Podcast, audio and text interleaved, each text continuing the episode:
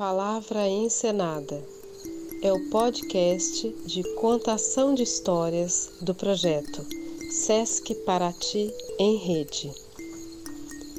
Nesta primeira temporada, apresentamos Cada uma que parece dez, uma série de contos dedicados às crianças.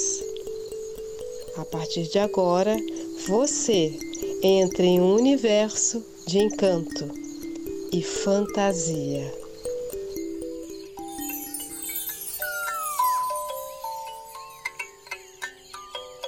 Eu vou ler para vocês algumas histórias. Ouçam como quiser e aonde quiser. Boa escuta. Curicalá e as Torres de Pedra. Tino Freitas. Ilustrações de Lúcia Brandão, editora Salamandra. Da varanda, Demócrito espreita a tarde no horizonte. Pensa em aproveitar a sombra das árvores para comer frutas colhidas no pé e passear ao som do canto dos pássaros. Ele bem que podia ficar ali assistindo TV ou navegando na internet, como fazem outras crianças. Mas na sua casa não há energia elétrica nem telefone. Assim, muito a fazer. Quando passeia, observa a mata em vez de apenas caminhar por ela. Sua mãe, ocupada fazendo bonecas de argila para vender na cidade de Pirineus, Disse-lhe que folhas amarelas nascem quando há água pura e cristalina nas proximidades. E perto da sua casa passa um rio enfeitado por cachoeiras. A estrada que leva à casa de Demócrito é feita de terra, e por todos os caminhos que trilha há pedras, muitas. No meio da noite, de cócoras, em uma esteira, o menino ouve atento os causos que seu avô conta.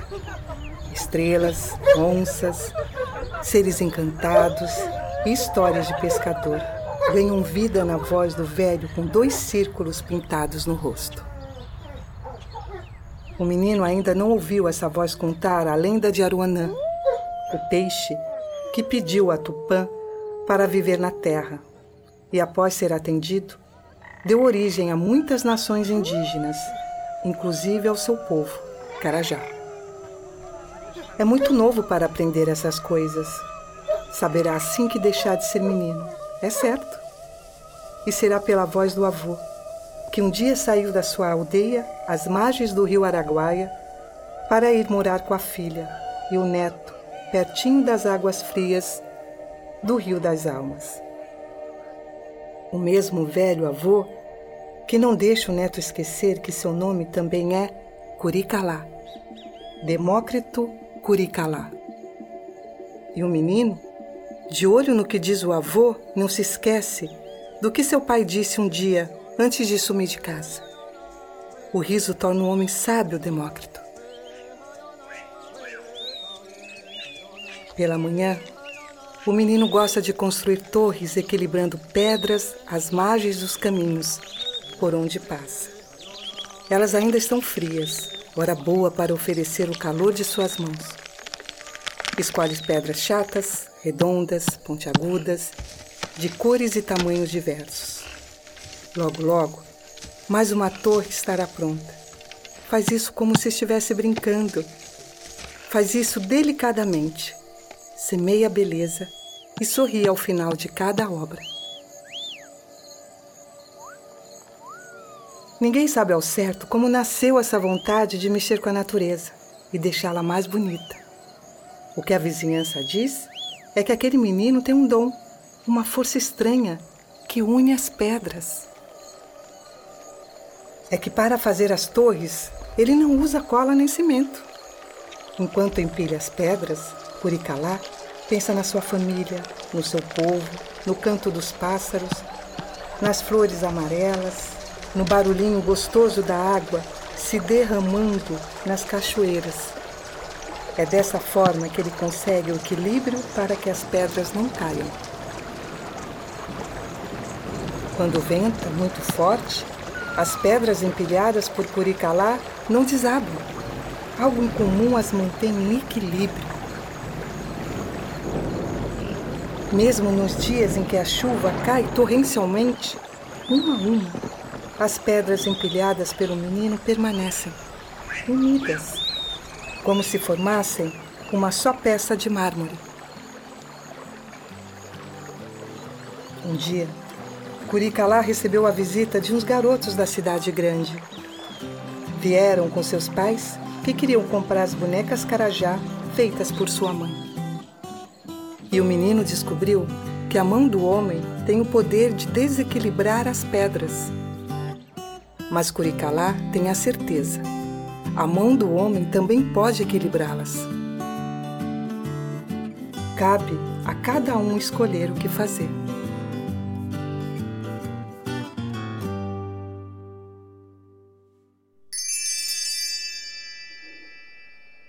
O Pote Vazio. Demi. Editora Martins Fontes. Há muito tempo na China vivia um menino chamado Ping, que adorava flores. Tudo que ele plantava florescia maravilhosamente. Flores, arbustos e até imensas árvores frutíferas desabrochavam como por encanto. Todos os habitantes do reino também adoravam flores. Eles plantavam flores por toda parte e o ar do país inteiro era perfumado. O imperador gostava muito de pássaros e outros animais, mas o que ele mais apreciava eram as flores. Todos os dias ele cuidava do seu próprio jardim. Acontece que o imperador estava muito velho e precisava escolher um sucessor. Quem poderia herdar seu trono? Como fazer essa escolha? Já que gostava muito de flores, o imperador resolveu deixar as flores escolherem. No dia seguinte, ele mandou anunciar que todas as crianças do reino deveriam comparecer ao palácio. Cada uma delas receberia do imperador uma semente especial. Quem provar que fez o melhor possível dentro de um ano, ele declarou será meu sucessor. A notícia provocou muita agitação. Crianças do país inteiro dirigiram-se ao palácio para pegar suas sementes e flores. Cada um dos pais queria que seu filho fosse escolhido para ser imperador. E cada uma das crianças tinha essa mesma esperança. Ping recebeu sua semente do imperador e ficou felicíssimo. Tinha certeza de que seria capaz de cultivar a flor mais bonita de todas. Ping encheu um vaso com terra de boa qualidade e plantou a semente com muito cuidado. Todos os dias ele regava o vaso. Mal podia esperar o broto surgir, crescer e depois dar uma linda flor. Os dias se passavam, mas nada crescia no vaso. Ping começou a ficar preocupado pois terra nova é melhor em um vaso maior. Depois transplantou a semente para aquela terra escura e fértil. Esperou mais dois meses e nada aconteceu. Assim se passou o ano inteiro. Chegou a primavera e todas as crianças vestiram suas melhores roupas para irem cumprimentar o imperador. Então correram ao palácio com suas lindas flores, ansiosas por serem escolhidas. Ping estava com vergonha de seu vaso sem flor. Achou que as outras crianças zombariam dele porque pela primeira vez na vida não tinha conseguido cultivar uma flor. Seu amigo apareceu correndo trazendo uma planta enorme. Ping, ele disse, você vai mesmo se apresentar ao imperador levando um vaso sem flor? Por que não cultivou uma flor bem grande como a minha? Eu já cultivei muitas flores melhores do que a sua, disse Ping. Foi essa semente que não deu nada. O pai de Ping ouviu a conversa e disse: Você fez o melhor que pôde, e o melhor possível deve ser apresentado ao imperador. Ping dirigiu-se ao palácio levando o vaso sem flor. O imperador estava examinando as flores vagarosamente, uma por uma. Como eram bonitas. Mas o imperador estava muito sério e não dizia uma palavra. Finalmente, chegou a vez de Ping. O menino estava envergonhado, esperando um castigo. O imperador perguntou: Por que você trouxe um vaso sem flor? Peng começou a chorar e respondeu: Eu plantei a semente que o Senhor me deu e a reguei todos os dias, mas ela não brotou. Eu a coloquei em um vaso maior, com terra melhor, e mesmo assim ela não brotou. Eu cuidei dela o ano todo, mas não deu nada. Por isso hoje eu trouxe um pote vazio. Foi o melhor que eu pude fazer. Quando o imperador ouviu essas palavras, um sorriso foi se abrindo em seu rosto e ele abraçou Ping. Então declarou para todos ouvirem: Encontrei! Encontrei alguém que merece ser imperador. Não sei onde vocês conseguiram essas sementes, pois as que eu lhe dei estavam todas queimadas. Nenhuma delas poderia ter brotado. Admiro a coragem de Ping, que apareceu diante de mim trazendo a pura verdade. Vou recompensá-lo com meu reino inteiro e torná-lo imperador deste país.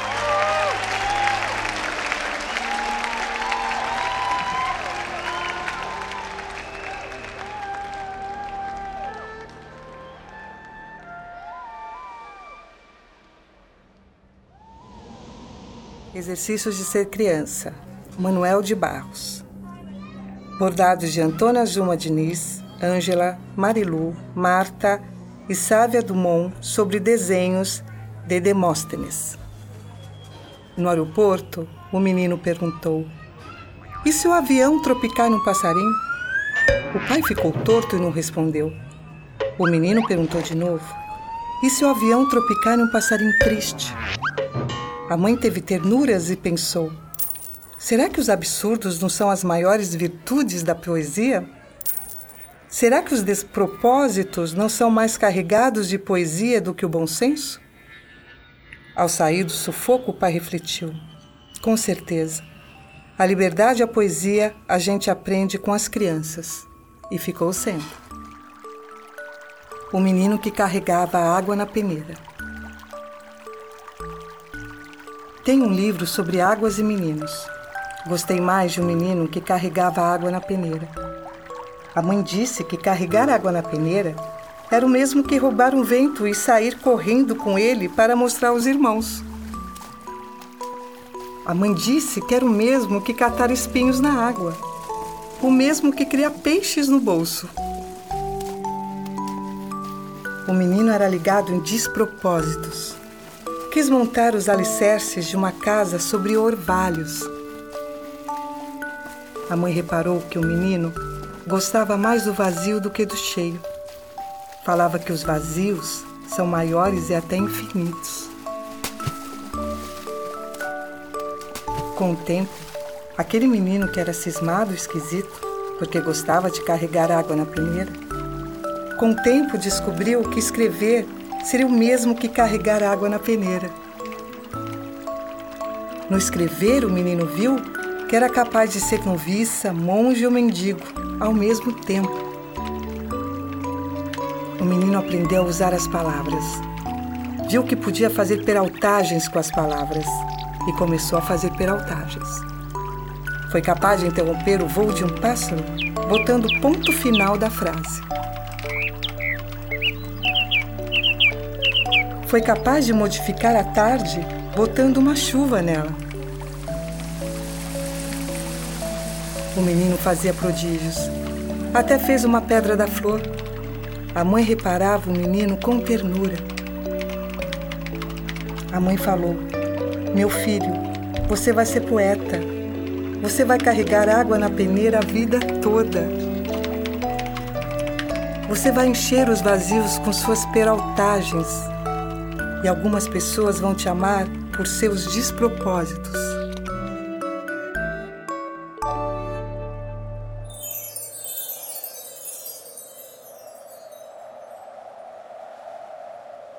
De que cor é o vento?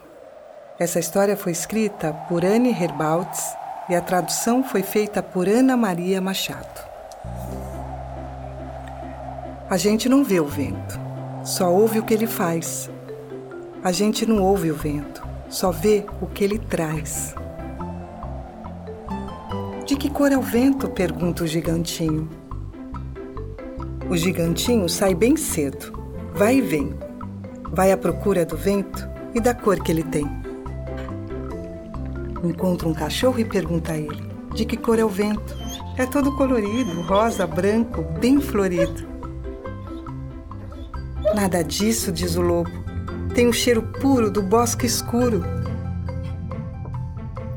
E quando encontra um elefante, pergunta a ele o pequeno gigante: De que cor é o vento? É frio e cinzento, lisinho e arredondado, como no rio um cascalho, um seixo rolado. Que nada, é azul a sopra montanha. O pequeno gigante atravessa a aldeia e pergunta: De que cor é o vento? Da cor das cortinas, dos lençóis bem lavados, dos tecidos estampados. Nada disso, diz a janela. Tem a cor do tempo que passa e some feito fumaça. Afinal, pergunta a ele a chuva que cai num dia cinzento. De que cor é o vento? Mas a chuva não sabe. As abelhas sussurram, da cor do sol. E quando passa pelo riacho, de que cor é o vento? Cor do céu na água, eu acho. Água, água, água. Sentado embaixo da árvore, ele pergunta: De que cor é o vento? Uma cor doce e açucarada, responde a macieira. Não, não, ela não sabe o que diz. Cor de seiva de cereja, murmura a raiz. Ele pega uma maçã e dá uma mordida. De que cor é o vento? Vermelho, diz a maçã. E ele já comeu tudinho. Então, pergunta ao passarinho: De que cor é? Mas a ave bateu asas e voou. O gigantinho encontra alguém bem grandalhão. De que cor é o vento? E o gigante grandão repete num gesto lento: A cor do vento é tudo de uma só vez, como este livro que alguém fez. Segura o livro e com o polegar na beirada, deixe correr as páginas. O gigantinho sente então a doçura do vento, um ar suave na mão, um ventinho à toa, uma brisa boa. O vento do livro. De que cor é o vento? É a pergunta que fez um dia uma criança cega a um adulto. Mas afinal, de que cor é o vento?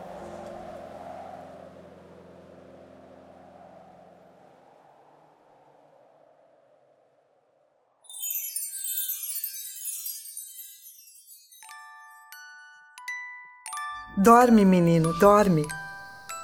Laura Herrera, ilustrações de Julie Macoada, tradução Cecília Guida. Dorme, menino, dorme, não chora na noite escura. Aí vem sua irmã com cinco velas iluminando o céu e suas estrelas. E se as velas apagarem? Se as velas apagarem, Vem seu pai pelo jardim com seu violino e canções sem fim. Se o violino parar?